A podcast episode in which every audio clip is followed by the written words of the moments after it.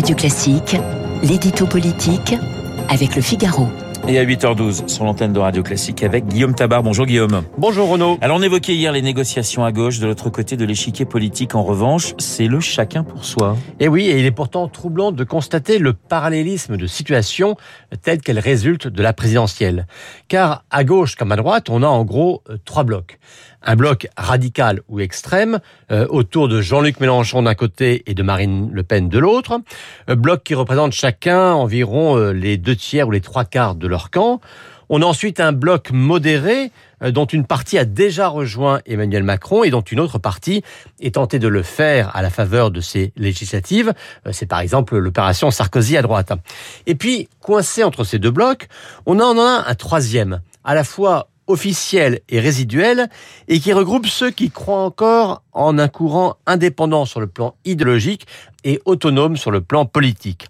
Mais là s'arrête le parallèle, car on voit bien que à gauche, le bloc radical derrière Mélenchon est devenu un pôle d'attraction, alors qu'à droite, le pôle radical derrière Le Pen reste isolé. Alors même entre le, le RN et Éric Zemmour, il n'y aura pas d'accord?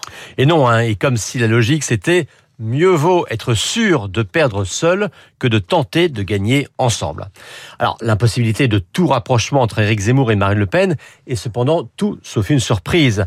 Euh, le premier prétendait procéder à une sorte de grand remplacement de la seconde.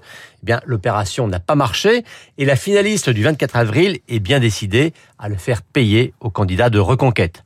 Alors, vous me direz qu'en politique, hein, les réconciliations succèdent aux provocations et qu'il n'y a pas de divergence dont un intérêt, un intérêt électoral bien senti ne parvienne à venir à bout. On le voit en ce moment à gauche.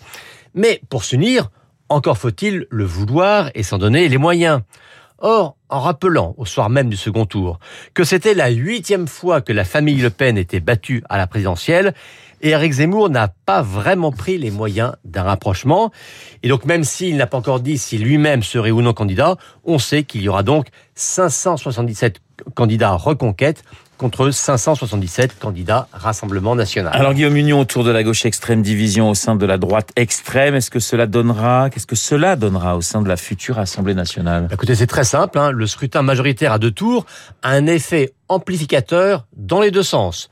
Ce qui veut dire que que des candidatures uniques euh, sous le label de la nouvelle Union populaire écologique et sociale, ça peut donner 100, 150, voire 200 députés de gauche, alors qu'une guerre RN reconquête, eh bien, ça devrait donner zéro ou peut-être un député zémouriste et 15, 25 ou 35 députés RN maximum.